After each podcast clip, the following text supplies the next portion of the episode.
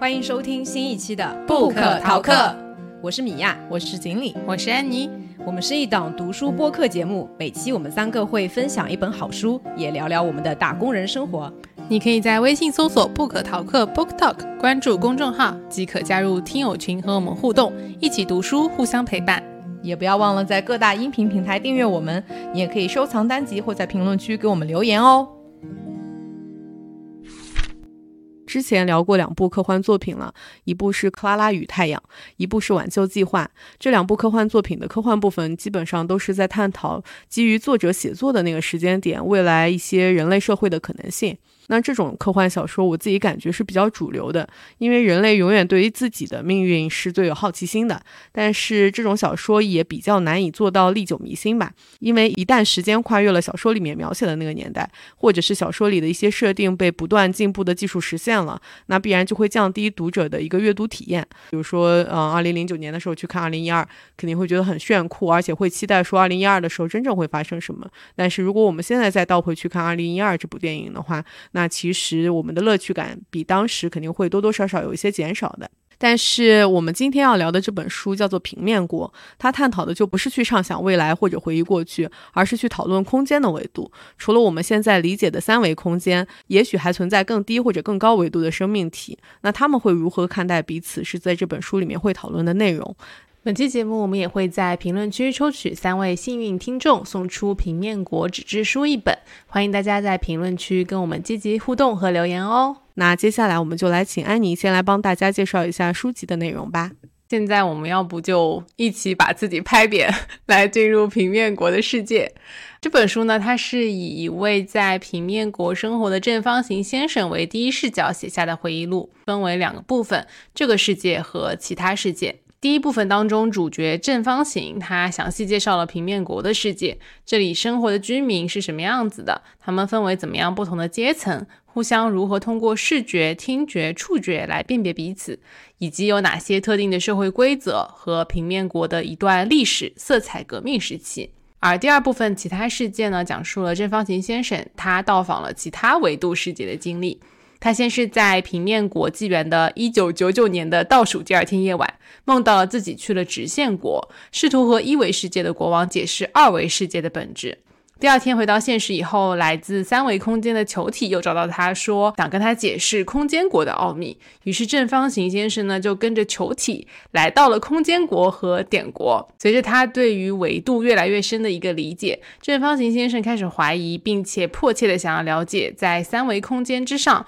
是不是还存在更高维度的世界，比如说四维、五维、六维。同时，他又希望能够将他的知识传播给到平面国的居民们。那结果是因为他的这个行为被认为是用幻象搅乱民心，所以就被平面国囚禁在了狱中，写下了这一本回忆录。这本书最早是出版于一八八四年，可以说是一本百年传世的科幻经典，也是维度概念的先驱，启发了非常多的科学家和科幻作家。作为一本科幻小说的话，像经理刚刚讲的，我们通常会读到的是基于一些科学猜想，或者是作者他去构建出来的一个虚拟世界来写的小说。但是平面国呢，它是先降维来到了只能看到线段的二维世界，再通过其他维度来提出作者的一些科学启示。同时，平面国的设定也包含了很多对当时社会的辛辣讽刺，我们稍后也会分享到。我们读的这个版本呢，是由后浪出品的新增插图精装版，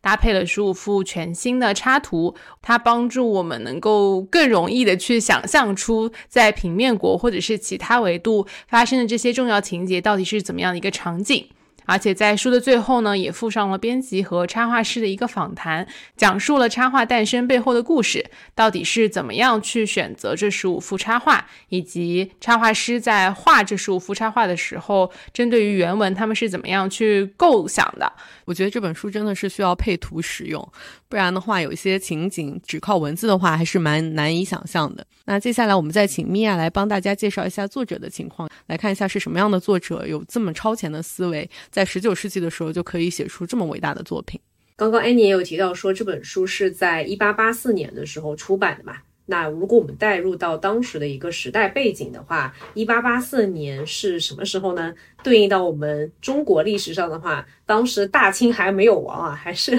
清朝光绪年间，慈禧太后还在执政的时候。那么在西方的话，呃，已经进入到了第二次工业革命。呃，因为这本书的作者他是一个英国人，那么他生活的时代呢，基本上就是英国的这个汉诺威王朝的维多利亚女王执政的时候。维多利亚女王的时期是从一八一九年到一九零一年嘛，那么跟我们这本书的作者艾德温·艾伯特他的一个生活的年代几乎是吻合的。嗯，这本书的作者他出生于一八三八年，是到一九二六年的时候去世，享年八十八岁，还是蛮高寿的一位作家啊。呃，他是英国著名的神学家和小说家。其实当时他写《平面国》的时候，在当时维多利亚时代的英国社会的话，其实没有人去看他的这部作品。就算是已经到了第二次工业革命，离爱因斯坦广义相对论的诞生还有三十二年，人们对于这种空间的维度其实是没有什么概念，所以也并没有引起很大的反响。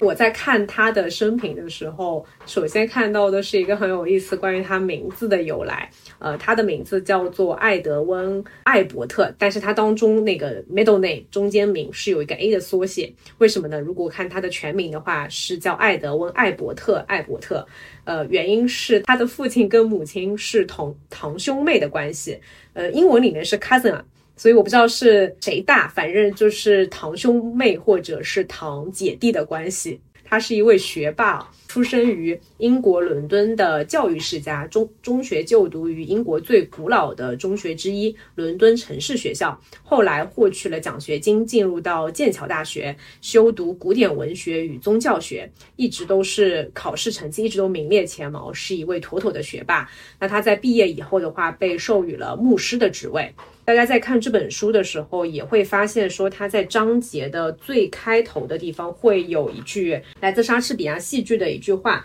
呃，我们看的那个版本的纸质书上面，它就在插画的旁边写了“不要懊恼，这是一个广大的世界”，是出自莎士比亚的著名的戏剧《罗密欧与朱丽叶》里面第三幕第三场，大概是有这样的一句台词。所以其实作者的文学功底、神学功底都非常的扎实。年仅二十七岁的时候，他回到了他自己中学的母校，当上了校长。他的学生当中也包括了曾经在第一次世界大战时期的英国的首相，也曾经是他的学生。那么我们在看这本书的过程当中，会发现当中有很多关于阶级啊，然后关于女性，尤其是嗯平面国的女性，我们后面可能会。有更多的篇幅会介绍到都是线段嘛，然后他在描写的这个语言上面有很多看似是对女性贬低呀，嗯，这样的一些描述，但其实，在十九世纪的那个时候。嗯，他其实是一直是在去主张嗯阶级平等，主张性别平等的。一八七零年的时候，英国法律首次允许女性担任学校的董事会的董事。那么艾伯特他帮助了两位女性参选，并在他的帮助下是双双当选了这个董事会的董事。以及他其实也一直都会去，因为他是一个牧师嘛，他去布道的时候也是会去宣扬这种阶级平等这样子的一些理念。所以其实这个作者的话，他的理念是非常的超前的，不管是对于阶级的一些认识，还是对于性别平等的一些认识，这些都在这本书《平面国》里面。虽然是一个虚构的世界，但是我们能从这些虚构的描述当中看到作者在对于当时的社会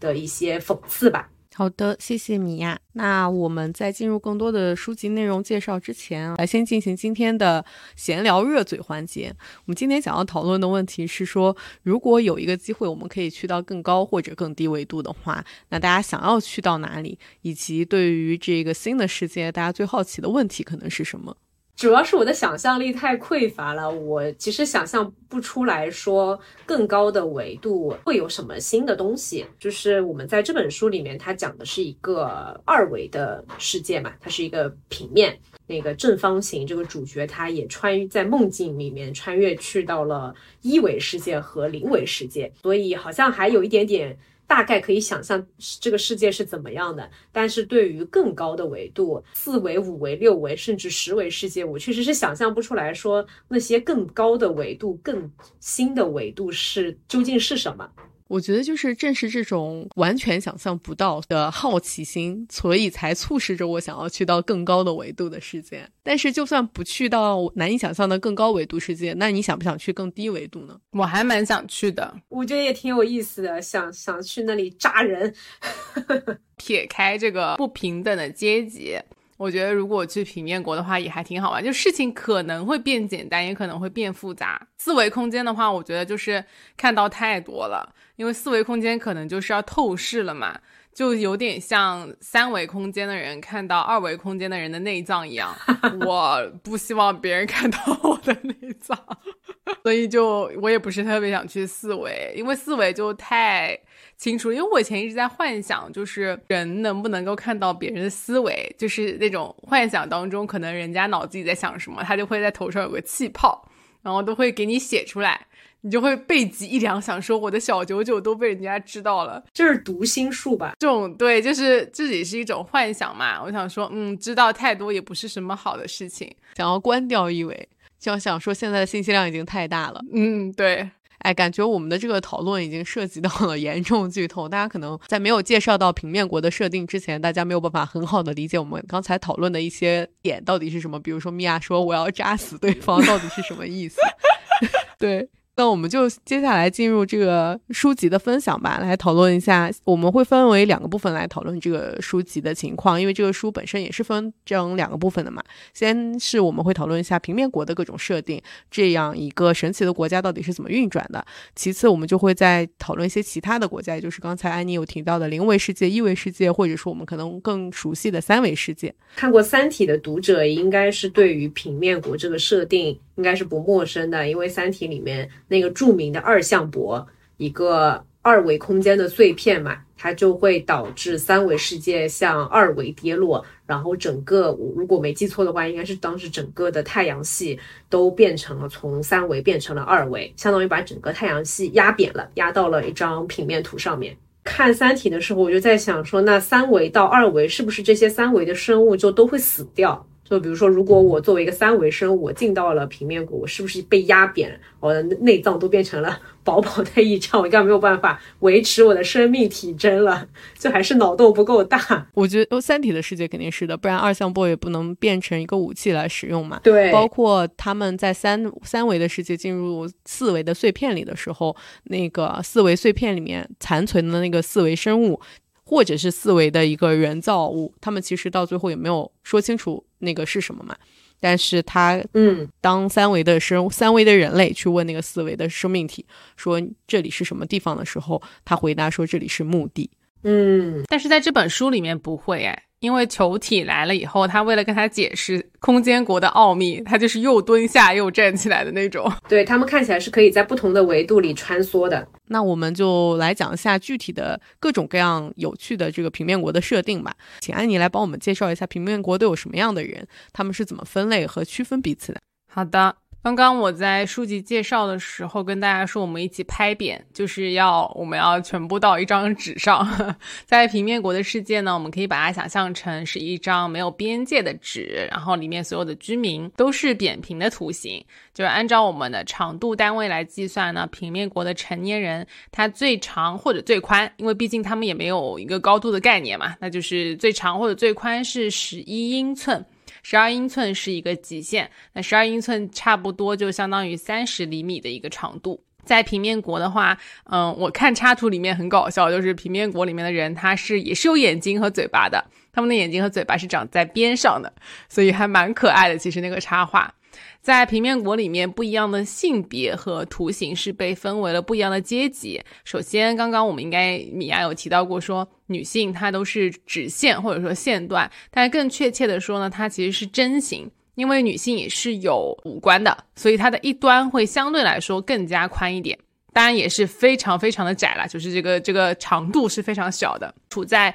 社会的一个最低的阶层。在男性当中呢，士兵和最底层的劳工都是等腰三角形。这个等腰三角形应该也是非常非常窄的，因为它的等腰三角形两条边虽然可以有十一英寸，但是它那一条最短的底边是只有一点三厘米左右，就是一个非常非常尖的等腰三角形。而中等阶级是由等边三角形构成的，专业人士和绅士则是正方形和五边形。他们的这个阶级是按照边的数量来往上的，五边形以上再往上呢就是贵族。贵族最低等是从六边形开始，每加一条边就升一等，一直到这个边多到几乎成了圆形，这个时候它就会进入最高阶层，叫做牧师阶层。那在插画里面，其实这边也很特别，我们到时候可以在听友群或者在 show notes 里面把这个插图给大家看。插画师在画这些图形的时候非常的用心，他有一个人物介绍。那每一个图形它当中的内脏，因为其实因为读者我们是来自空间国的嘛，当我们去看这些图形的时候，是可以看到它们的内脏的。那他们在画插画的时候就把内脏也都几何化了，比如说肠子是被几何化成了管道，其他的器官有的会被几何化成齿轮。那根据阶级的不同，插画师他还模拟了科技发展的不同阶段，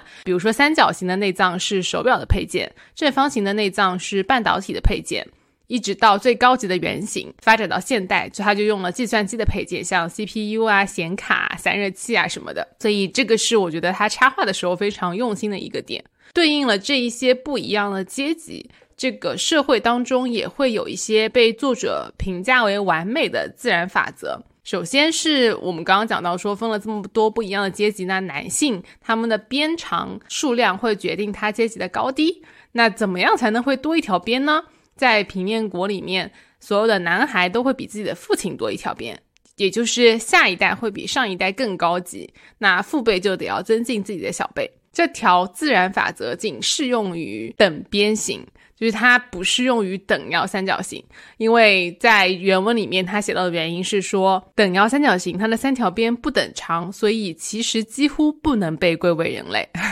那通过这个点，我们也会知道说，他根本就没有讨论女性。因为女性可能地位在整个平面国的设定里面比等腰三角形还要再低。那在这一个自然法则之下呢，是不是等腰三角形就没有办法翻身了？他们是有一些希望的，就是有一些等腰三角形当中聪明的人，他可能可以通过积累战功或者是辛勤的劳作，让自己去等边，再通过由最高阶的圆形牧师给他安排联姻。他们的后代就有可能会更接近于等边三角形。那很残酷的一个点就是，首先这个孩子生出来呢，他就得经过检验，拿到这个证书的婴儿，他会被迅速的带离亲生父母身边。送到没有子嗣的等边三角形家里抚养，绝对不能和之前的阶级有任何接触。我们从这个自然法则就能够看得出来说，在平面国，它的一个等级的分类是非常清晰以及不能混起来的。他们阶级这个感觉是非常强烈的。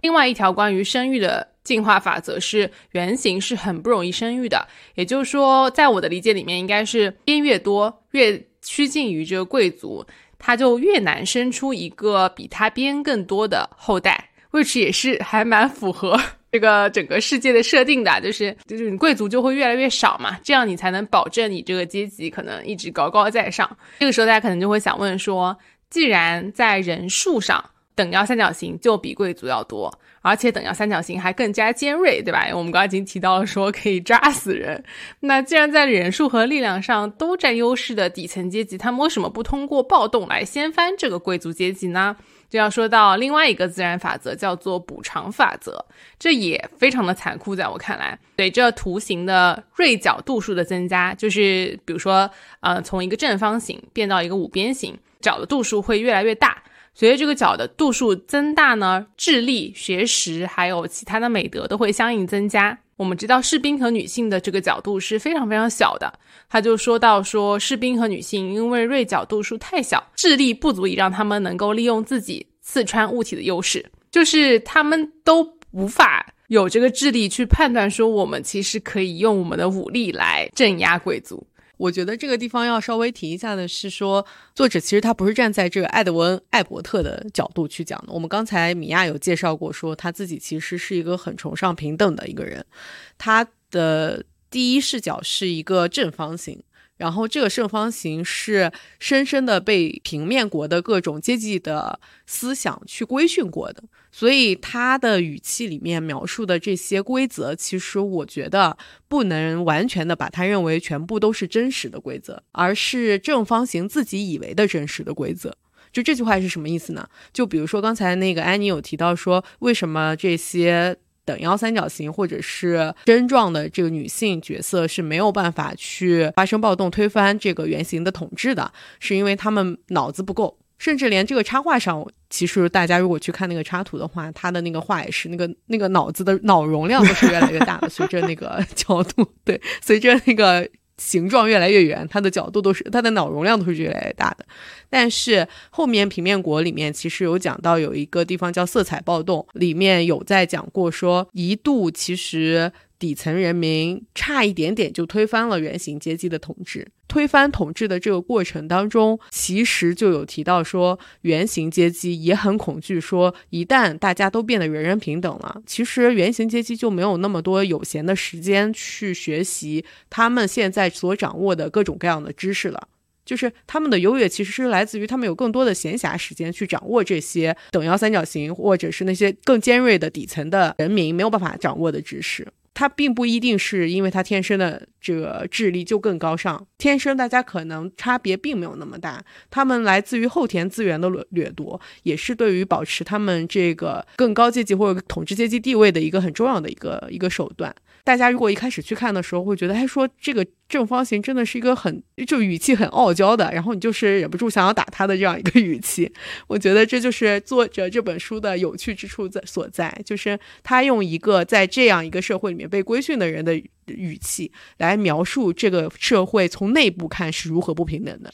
对，我觉得说到这个作者的语气也是非常搞笑。他经常会讲到一个部分，就会他想要略过的时候，就会说：“像你们这些空间国的聪明的人，一定都知道这是什么意思。”我就不多花费一些文字来跟你们解释了。然后他在讲一些平面国的规则的时候，他也非常有一种。感到很骄傲，或者说惊叹于这种自然非常完美的法则，就是确实它是一个比较骄傲的一个优秀的正方形。他称自己是完美的正方形嘛？我记得正方形应该就是中产是吧？大在平面国的绅士和专业人士，而且平面国的审美我感觉就非常的规整，他们的都是要轴对称。哎，是的，都要轴对称嘛，所有的图形，如果你是不规则的，就会被处死。哎，是的，就是这个是很好的一个点，就是跟大家说，五角星在这个平面国是不存在的，大家不要问五角星是什么阶层。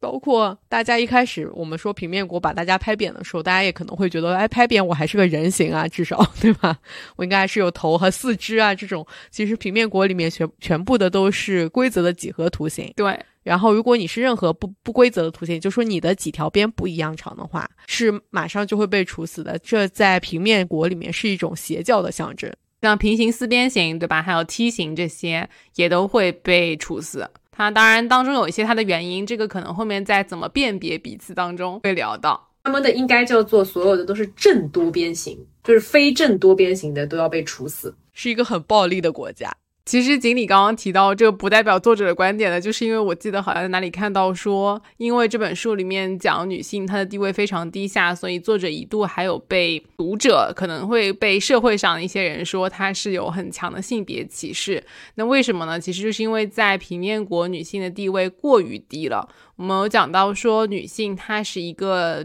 针形嘛，它有两个尖端。然后一端会稍微宽那么一丢丢。作者正方形去描述的时候，他说女性有两个尖端，再加上她们可以随心所欲的隐形。你不难看出，在平面国，女性绝对是不能惹的生物，就是非常可怕。但为什么会说它可以隐形呢？就是因为没有嘴巴和眼睛的这一端非常非常的小，很有可能你就看不到它。大家可以如果想象不出来的话，可以找一根针或者找一个什么线放在桌面上，然后你去观察它的一个侧面，就是截面，你就会发现说，哎，这个是很容易被忽视掉的一个点。正是因为女性她又尖又容易被大家忽视掉，所以说在平面国有出台过法令来降低这样的一些危险的风险。有三条法令大致可以概括如下：第一个是房屋的东侧必须设置专供女性进出的入口，女性必须以合适得体的方式进出此门。女性不得使用男性专用门及房屋西侧的门。我在这个插图里面看到他们的房子，一般来说都是五边形，正五边形，左边可能就会开一个大一点的口子，是给男性出入的；右边就会开一个小一点的口子，是给女性出入的。那女性是绝对不可以通过男性的这个出入口去出入，以免他们在这个出入口互相碰撞到。第二条是，所有的女性在进入公共场合的时候，必须持续发出嗡嗡低喊，否则将被处以死刑。就这个，就是从听觉上，他要求女性一定要发出声音，来让靠近她的男性能够知道说这是一位女性，然后可能会有危险。第三条法令是，任何女性一经证实患上了舞蹈病、癫痫、伴有剧烈喷嚏的慢性感冒。或其他任何可能导致无意识动作的疾病，将被立刻处死。而且他们处死这个线段的女性的时候，方法也是非常残忍的，是的，好像是腰斩。这个是在插画里面特地画出来的一个场景。是的，是的。为什么说特别残忍呢？是因为哪怕是对于我们前面提到那种不规则的图形，不是生下来就要被处死嘛？对于不规则的图形，其实处处置他们的方法，嗯，是类似于一种像安乐死一样的方式，相对是没有那么痛苦的。但是处死女性的时候是实行腰斩的。另外的话，其实，在某一些州，他们还规定女性在公共场合行走或站立时，必须不断左右摇晃后背。以警示身后的人。还有一个州规定，女性出门的时候，身后必须要有儿子、仆役或丈夫随行。另一些州，他就干脆规定说，除宗教节日以外，所有的女性不得走出家门。就是这个是一个我觉得非常非常严厉的对女性的一个约束。但听起来这个规则很熟悉啊，在三维世界的某些国家好像也是这样子的。反正总结下来说呢，其实作者这个正方形啊，不是作者本人。嗯，正方形就说，其实，在空间国的读者眼中，我国女性的处境相当悲惨。事实的确如此。其实拿女性跟相对来说地位也是最低的等腰三角形男性相比，等腰三角形的男性，他们可能还可以指望他们的内角度数能够增加，对吧？他还是有一天有可能能够脱离底层的。但是女性因为性别的原因，她完全没有。办法抱有这样的希望，因为女性生下来她还是真形嘛，她没有任何能够去改变自己形状的一种机会。对于女性来说，她们是毫无希望，也没有记忆，也没有期盼。苦难与屈辱是她们生存的必需品，也是平面国制度的基石。这是正方形认为女性没有记忆，也没有思考，所以就算你不管怎么样残忍的对待她，她都只会默默承受，或者是她只有发疯和默默承受两种状况。但是这我我自己是觉得说，这不代表平面国的女性的一个一个状态，因为这是一个正方形讲的事情。那是不是平面国这些真型的女性？真的没有思考，也没有情感，也毫无希望。我觉得从后面的故事里面，我们是可以看得出来，女性还是有一些想要追求幸福的需求的。那我们就来讲一下辨别身份的方法，因为我们大家知道说，如果我在一个二维世界的话，我看到的其实都只有一维的一个线，就像我们现在所处三维，我们看到的其实。都是一个展现在我眼前的话，当然人类的大脑是很厉害，可以通过展现在眼前的一个二维世界的话，比如说我是我现在面对着一本书，我只能看到这本书的正面，我是看不到这本书的背面的嘛。但是我是可以想象这是一本有厚度的书的。我们就来看一下，说像这样类似于一种想象，在平面国是怎么呈现出来的吧。来，米娅来帮我们介绍一下。刚刚安妮已经帮我们详细介绍了，他们有不同的阶层、性别，都是长分别长什么样的形状嘛？但是在路上走，迎面走过来一个图形的话，确实可能分辨不出来它到底是几边形，对吧？所以，那么平面国的居民们，他们是用什么样的方式去去做这个区分的呢？基本上可以分为三种方式。第一种方式呢是靠听觉，具体怎么靠听觉呢？那书里是这样写的。他们的这个平面国的居民听觉是比较发达的，他们不但可以认出朋友的声音，甚至是可以辨别不同的阶层，至少可以辨别最低等的三个阶层，就是等边三角形、正方形和五边形。它也没有算等腰三角形，因为等腰三角形可能不配有任何的阶级。但是这个一方，但是这个这种方式呢，相对来说它不是那么精确，因为就像前面说的，它是能够辨别最底层的三个阶级嘛。那对于这个六边形及以上的话，就不是很能够分辨得出来它到底是几边形了。第二个原因的话是，只有平民擅长听声识人，贵族们其实并不是对于这个技能来说并不是很熟练。而且最最重要的一个原因是，这种方式是可以假冒的。就比如说底层的人士，他们是可以去模仿多边形的声音。甚至稍加训练，一个等腰三角形还可以去模仿圆形的声音，那就会导致说，呃，如果万一对方发出的这个声音其实是假的，那你就会判断判断错误。所以这是一种，嗯，相对来说不那么精确的方式。那第二种方式是什么呢？第二种方式就是用靠触觉，字面意义的触觉的意思，就摸一下啊，摸一下对方，看看到底是几边形。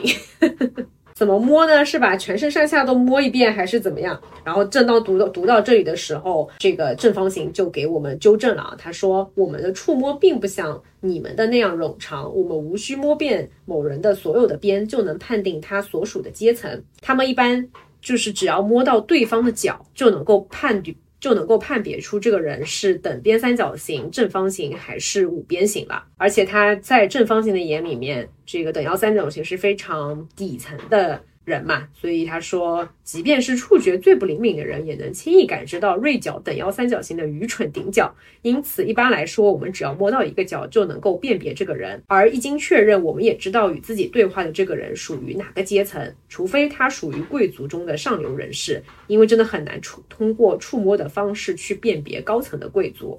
即使是我们刀桥大学的文科硕士，也曾搞混十边形和十二边形。就这个是我理解它的边数，如果越多的话，那个钝角的角度差异是很难靠摸一下就能够摸得出来的。嗯，第二种方式比第一种稍微精确一点，呃，但也不是那么的精确。而且其实这种触摸的话还是有风险的。如果说这个尖角，因为它尖角只要刺到那个多边形的边上的话，就会就会把对方给扎死嘛。所以被摸的那个人，他必须完全静止不动，否则万一对方是一个那个角度比较尖锐的话，就容易把别人给扎穿。正方形的曾曾曾祖父。接近于等边三角形的三角形吧。他说有一次被一位多边形触摸的时候，他因为那个腿上有风湿，突然动了一下，立刻沿对角线刺穿了那个高贵的人。所以这种靠触觉的方式呢，有一定的危险性，相对也对于识别贵族来说也不是那么的精确嘛。那下面我们就要讲到第三种方法，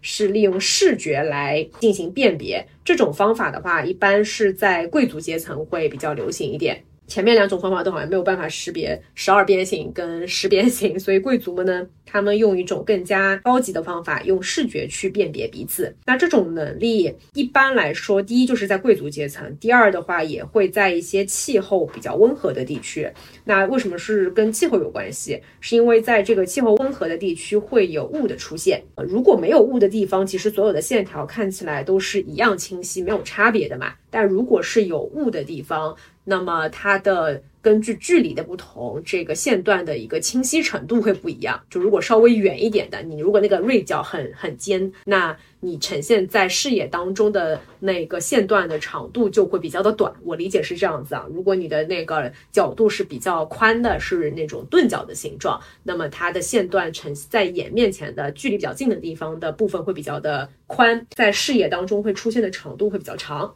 我的理解是它的远近，对对对对对，它它的远近，它远的地方就是会被那个雾给盖掉嘛，所以它就会看不清楚，就是看得清楚的那个部分的长度会不一样，呃，不能说长度，就是嗯宽度。然后像这种方式呢，其实也是要经过长期的训练的，就是即便对于贵族来说，他们也都是从小要去训练怎么去识别，呃，对方的到底是几边形。在这个贵族阶层里面，一般他们是不允许小孩子去用其他两种方法去识别的。那原因是因为说这种视觉识人的本领的话，非常依赖于长期的练习和对触觉识人的回避。就他举了个例子是说，如果你们允许聋哑人去打手势、用手语，他就再也不会去学习读唇语了。那么读唇语虽然更难，但也更有用。这对于他们这个视觉识人术也是一样的。所以，如果一个贵族的小孩子，他小的时候是靠去摸呀，或者是靠声音去识别其他的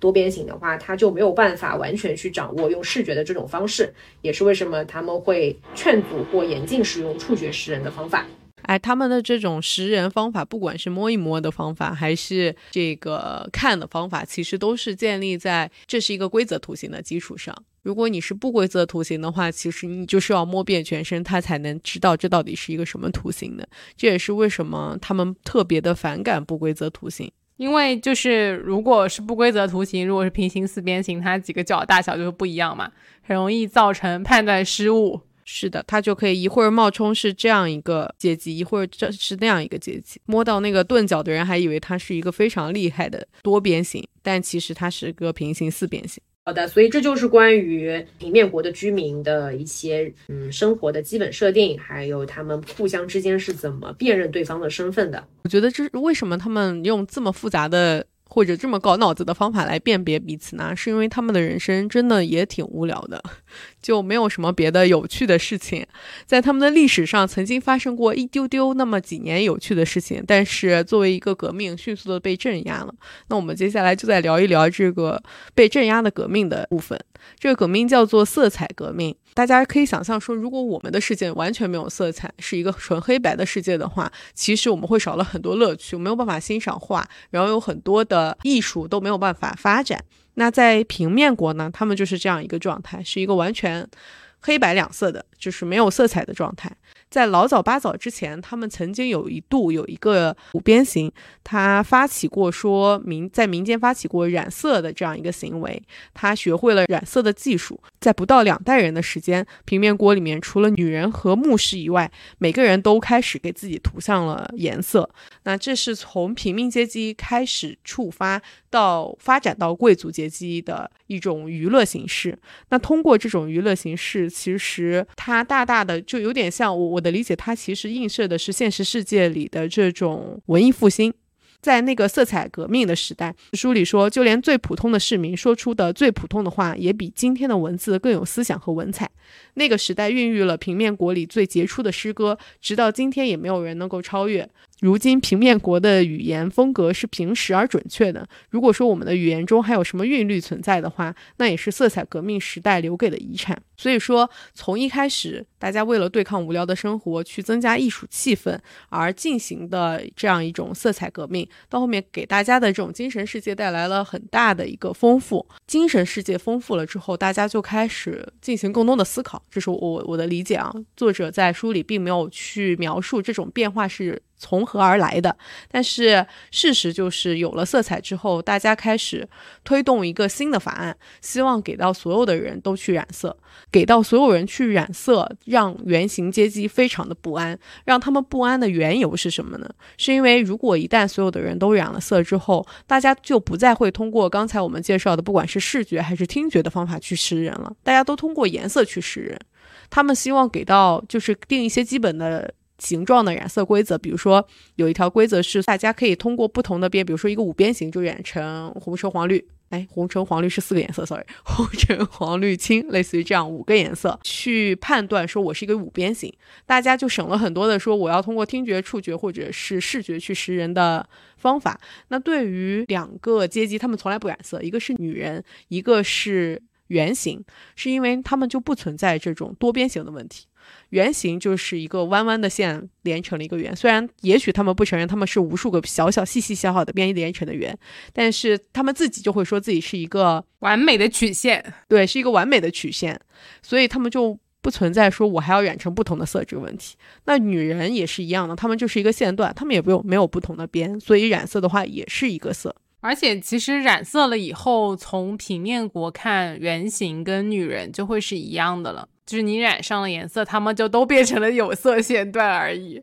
对，但是他们的出发点并不是说我要把圆形跟女人染成一个色，他们就说只是想单纯的回答这个问题，就是大家一边一一个人呼吁说，哎，我想要所有大家只要把不同的边染成不同的色，就是可以很好的区别各个不同的阶级了。然后另外就一个人说，哎，那女人和圆形阶级怎么办？大家就说，那女人和圆形阶级就可以把嘴的那边有眼睛和嘴的那边染成一个颜色。把另外一边染成另外一个颜色，就可以帮他们区分前面和后面了。至少也是一个很好的帮助。其实出发点都是很单纯、很实用的一个想法。但是原型阶级就在这里面看到了危险，就是刚才安妮说到的，说如果这样染色的话，女人本来是一条平平的线段，当他们用视觉识人的时候，它是很容易分辨出来跟圆形的，因为圆形两边会渐变嘛，但是女人不会渐变嘛。但如果染了色之后，色彩会影响人们对于渐变的判断，人们就不太去看那个渐变了，就不再会分得清圆形阶级跟女人了。在他们看来，这简直是这就是把天跟地缝在了一起，是一个不能接受的事情。所以圆形阶级就开始暗地里看怎么去破坏这个色彩革命。所以大家是从一个非常实用、非常基础的想要改变我的生活需求的一个想法，变成了一个政治事件。原型阶级是最后怎么样去破坏了这样一个色彩革命呢？是出现了一个就很很细小、很偶然的事件，有点像我们当时在看那个人类群星闪耀时的时候，就是历史上的一些很大的事情，有的时候就是有一些偶然事件来改变了它的走向的。就是有一个女性，一个中产阶阶阶级的女性。被一个胡乱涂色的平民阶级，它是一个等腰三角形来的，但是他把自己涂的颜色，并没有说我三条边涂三个不同的颜色，而是把自己涂成了五个颜色，所以这个女性就以为他是一个五边形。跟他结婚了之后，结果发现说，哦，我原来不是嫁给了一个五边形高贵的五边形，我是嫁给了一个这个没有脑子的等腰三角形。于是乎，这个女性就自杀了，所以导致本来支持这项法案的所有女性。都不再支持这项法案了，很多保守派的女性就不再支持这项法案，她们觉得自己的婚姻的尊严被践踏了。于是乎，在大家最后全民公投的那个时候，原型阶级的领袖就通过自己这个巧舌如簧的政治辩论，来成功的鼓动了保守派的女性变成他手里的利刃。扎向了这个等腰三角形的暴乱的军队，成功的从一个全民沟头的状态变成了一个武装镇压，把所有支持色彩革命的这个等腰三角形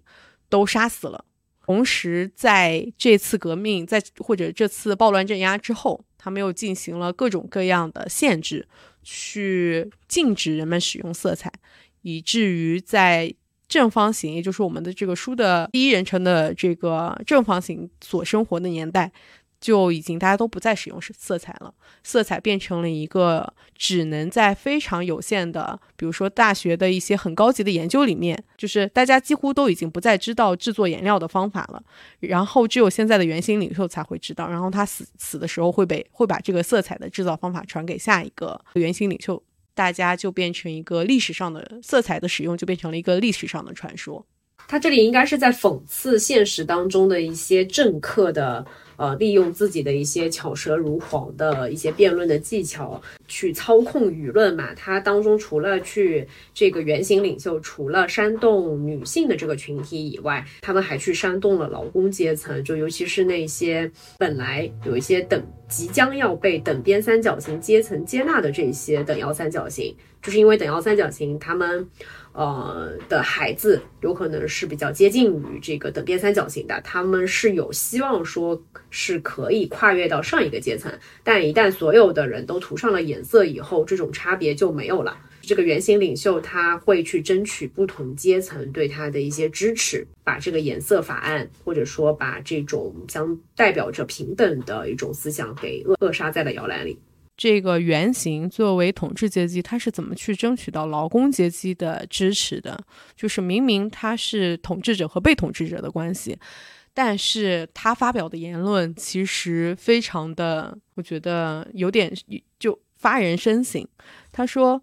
嗯，劳工当中本来有很多人即将被等边三角形阶级接纳，另一些人也可以盼望自己的孩子取得自己无法奢望的荣耀。这种光荣理想本不必放弃。可是当所有人涂上颜色时，什么差别都没了。规则图形与不规则图形混在一起，发展会被退步所取代。几代以后，劳工将退化为士兵，甚至罪犯。他们的。队伍如今已比劳动劳工壮大。当自然补偿法则被破坏后，所有的阶级加在一起也不敌他们的人数多。他把平等描绘成一种混乱，去争取的是那些本来只是在非常初级的阶级。就等腰三角形，其实在整个的阶级系统里面是几乎最接近底层，只是不是最底层的那一层阶级了。他在他利用的是说你们想要往上爬的那种心理，就甚至连这种这种最平等的种子，在这些被被统治者的心里，就是他们要求的并不是平等，他们不希望的是人人平等，他们甚至是最底层的这些阶级，他们想要的也只是说，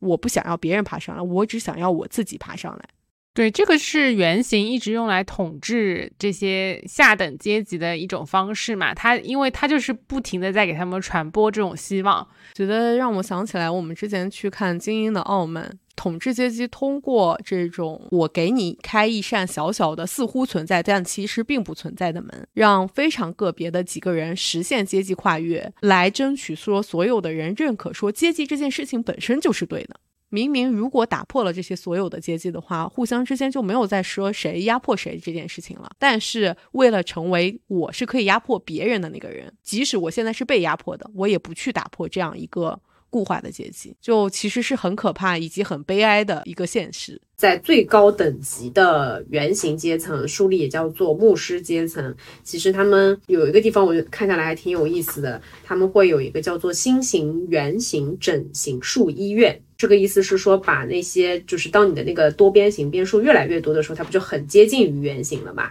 那这个时候其实可以通过像一种整容或者是整形的手段。把多边形的婴儿，就是它的那个边是非常容易去折断的，那这样整个身体就能够被重塑。如果手术成功的话，原本有两三百条边的多边形，呃，可能是一下子能够向前跃进两三百代，它的那个边数就会一下子比它的父辈要多很多。但是这个手术有一定的风险，幸存者大概只有十分之一。我就想到我们之前分享那个克拉拉与太阳的那那篇故事里面的时候，里面乔西的妈妈当时的社会也是把孩子送去做那种智力提升的手术嘛，那个风险也是很高的。所以到了这个贵贵族阶层、上流阶层以后，似乎看起来对于进一步的地位的提升没有停止，不仅是等腰三角形想要变成等边三角形。这个多边形也想变成圆形，这个上升的通道，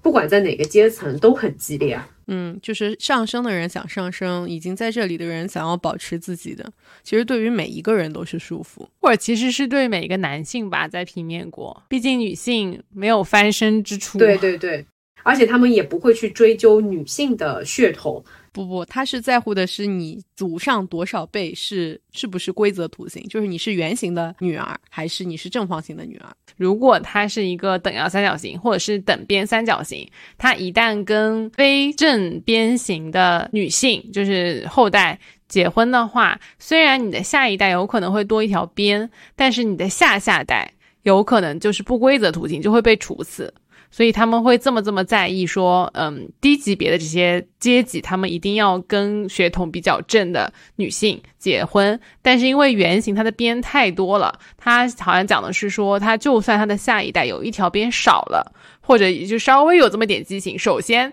他们的边特别多，所以你真的有一条边不那么等边，也不会那么明显。第二个就是他们，就像米艾刚刚讲的，他们是有一些技术的。就是小婴儿生出来，如果他是不规则，他们会给他整形，就是也能整一整。那他为什么会想要找最底层的这种女性呢？他是有讲到说女性的好声音，就是类似于看颜值的这种感觉啊。我我理解是这样子，看颜值看声音，他们会更喜欢那样的女性，所以才会说愿意跟这种最底层的出身的女性去结婚。哎，这像不像我们？现实社会当中的不同的阶层，就是真正足够有钱的人，他不在乎，就是在找对象的时候不在乎对方的条件是怎么样的，因为他自己已经足够有钱了。但是如果是像中产的话，我如果是跟一个底层的人结婚，那有可能是会被对方给拖垮的，他是很容易就往下跌落的。但是对于足够有钱的人来说，他的阶级足够高的话，其实他无所谓啊，他就算对方的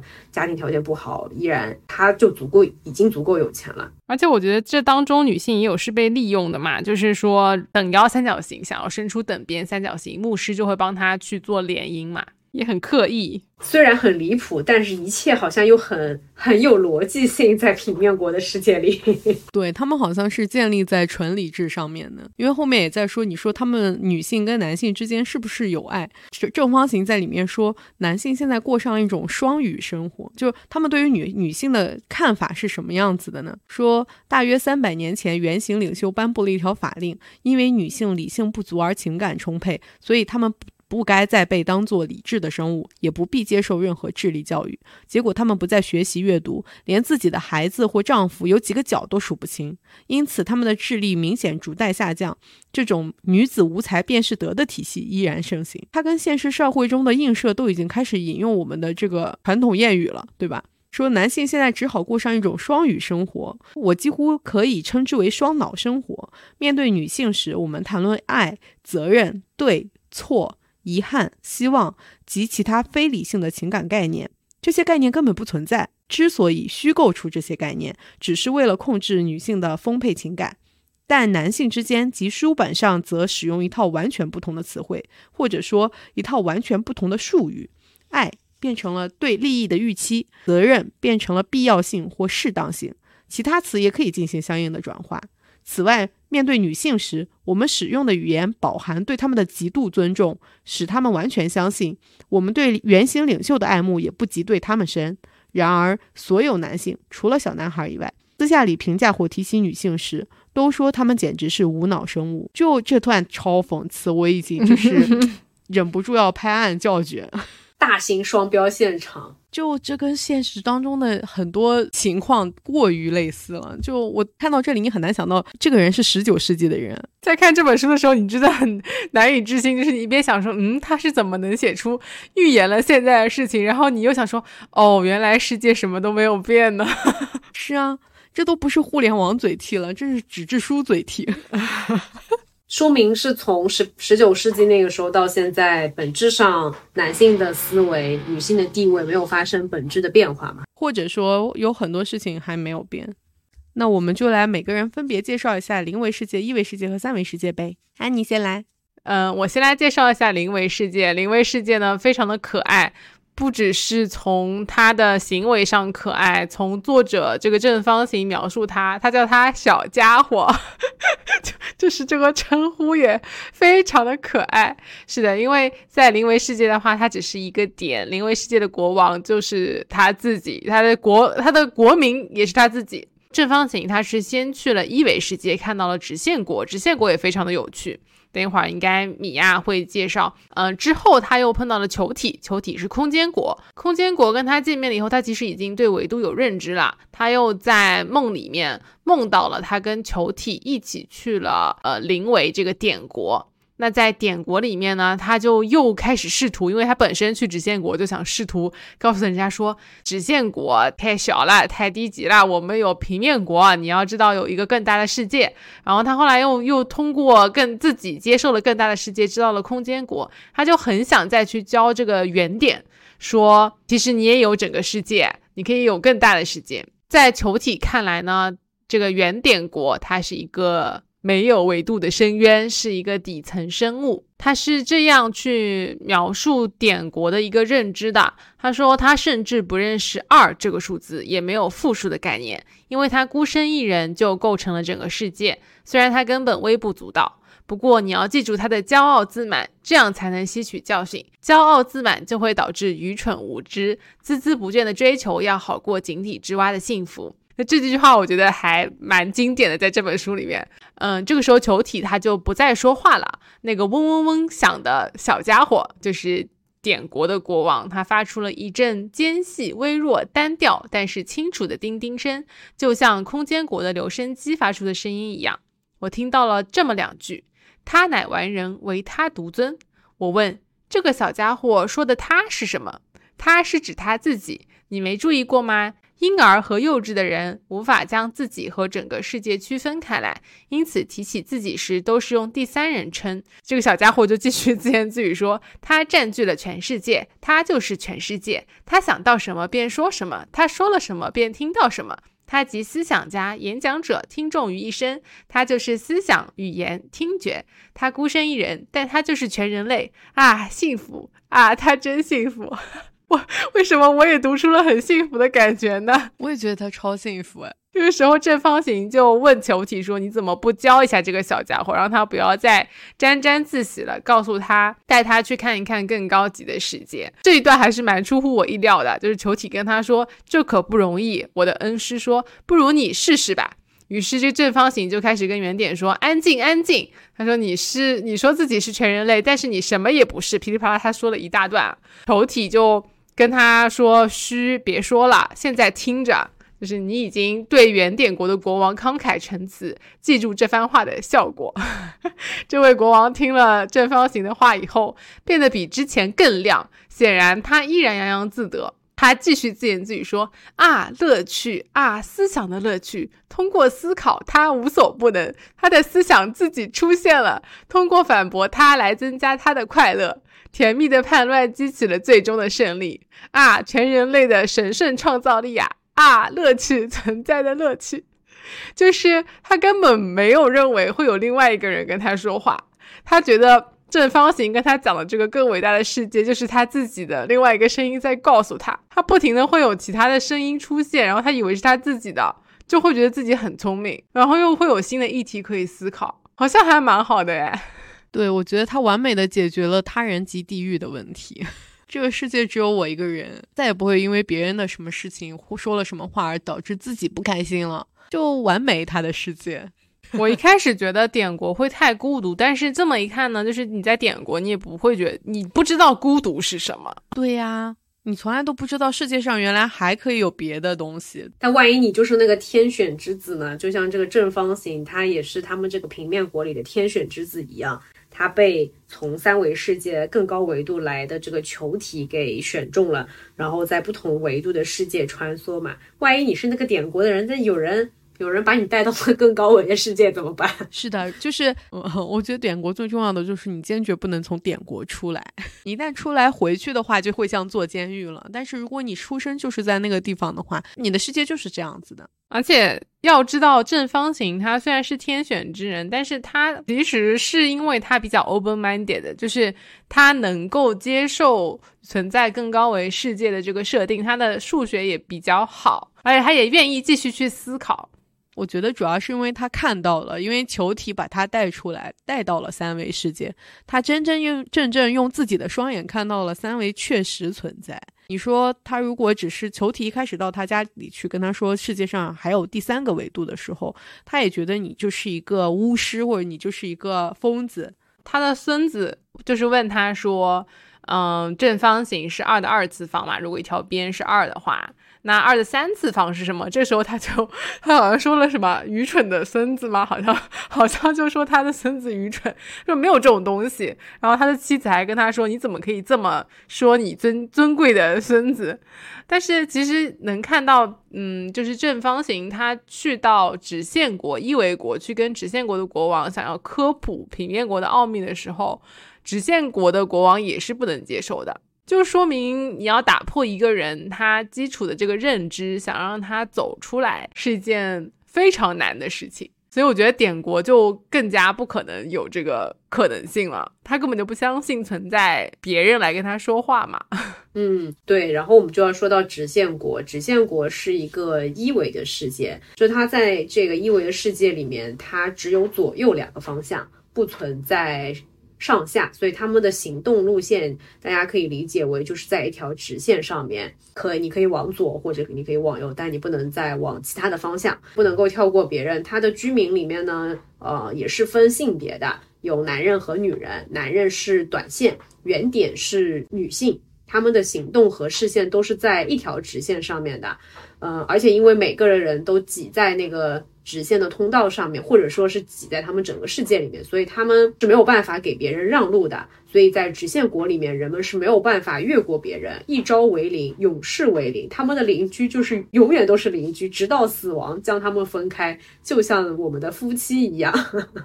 这个描述也很有意思。然后在他这个正方形到了直线国以后，他正好遇到了这个直线国的国王，然后就问了这个国王很多关于直线国的问题，其中呢有关于他们直线国的这个男性跟女性是怎么结婚、呃繁衍的。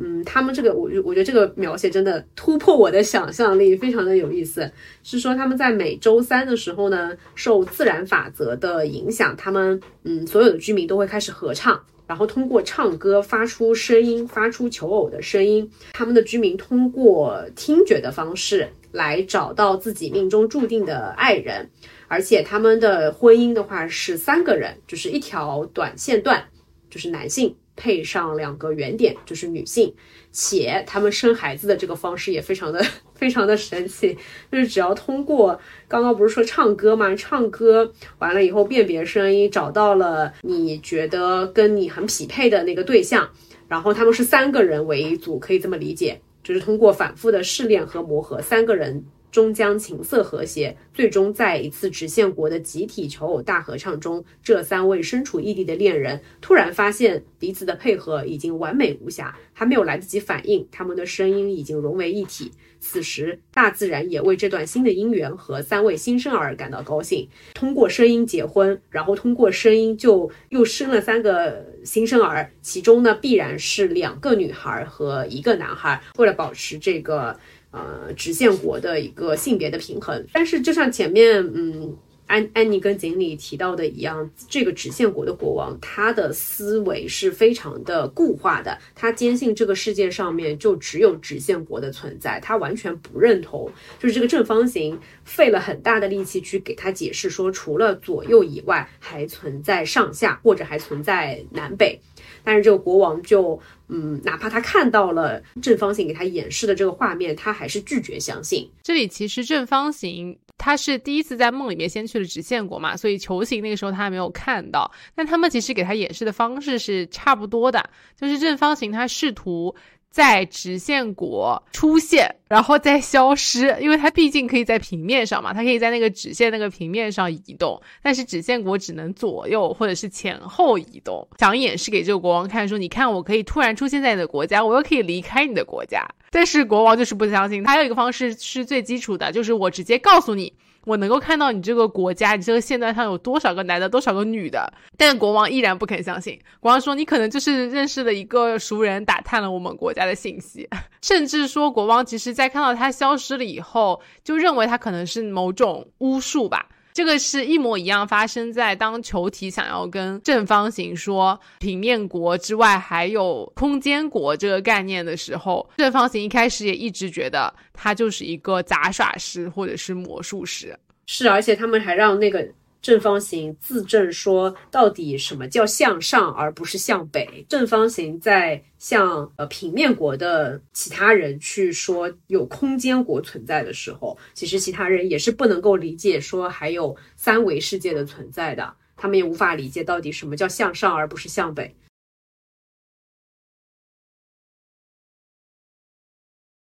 我当时本来很期望他能够跟他的孙子讲通的，因为毕竟他孙子问了他二的三次方是什么嘛。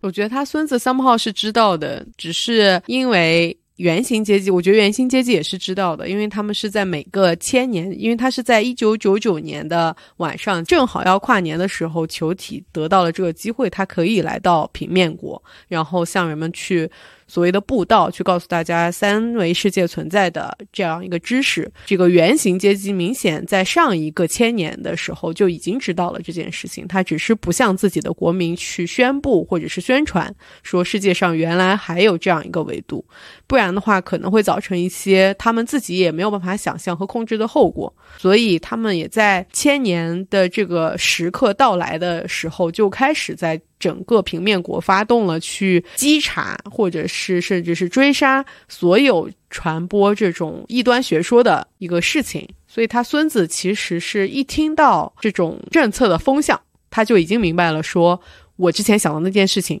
就是他们现在正在查的这件事情，就是我爷爷现在说的这个东西。这一切的一切都是不应该说出来的，而不是他真的不知道。我觉得这本书其实作者的整个的想象力是非常非常超前的。我们在读整本书的时候，一直都在惊叹说，这居然是十九世纪，居然是清朝还没有灭亡的时候写出来的书籍。包括其中整个的书籍设定，它是有非常严密的逻辑。整个平面国的各种政策互相之间以及设定之间是严丝合缝的扣在一起的。如果听众朋友们对于这种故事设定是有非常高的追求的话，看完这本书会有一种特别享受以及就特别舒爽的感觉。但是，就算是这种比较超前的想象力，其实它和现实世界的整个状况是分不开了。整本书又充斥着对现实世世界的讽刺，我们会在里面看到偏见、歧视。也有残忍，还有特权。以及对特权的崇拜，所以我们在这本书中看到的是满满的不同物种之间去共通的一件事情，也就是说认知的局限性。我觉得作者也是希望说，通过这本书来点醒我们现在的正在看这本书的空间国的居民来讲，说我们的认知局限性又是在哪里呢？当我们看二维的平面国和一维的这个线国的时候，我们会觉得啊，你们知道的实在是太少了。那我们自己不知道的事情又是在哪里？我觉得通过这本书，大家会打。打开一个新的视角，对应到我们现在的社会嘛。除了刚刚我们在讨论当中有讲到的，其实，在十九世纪末到现在，并有一些问题上，包括性别啊、阶级，依然还没有发生这么大的一个变化。其实，我觉得他在这个过程当中有很多观点的冲突和对立，就是这个正方形跟其他的呃一维世界或者是三维世界的这种沟通，包括平面国里面不同居民之间的一个冲突跟对立。这些都其实不是问题，真正是对于一个物种、对于人类造成降维打击的，我觉得是愚昧和封闭。就像这个直线国的国王一样，他是这种非常保守跟封闭的状态，他不愿意去接收新的信息，不愿意去接收对于这个新的事物的一个探索。就像我们在讨论挽救计划那一本书的时候一样，我们讨论到人类的想象力边界嘛。所以现在也是一样的，所以我觉得最后的最后，就是希望大家看了这本书之后，能够继续不要停止思考，也不要停止讨论，永远做一个在思考的路上前行的人。那我们今天就到这里啦谢谢大家的收听。拜拜。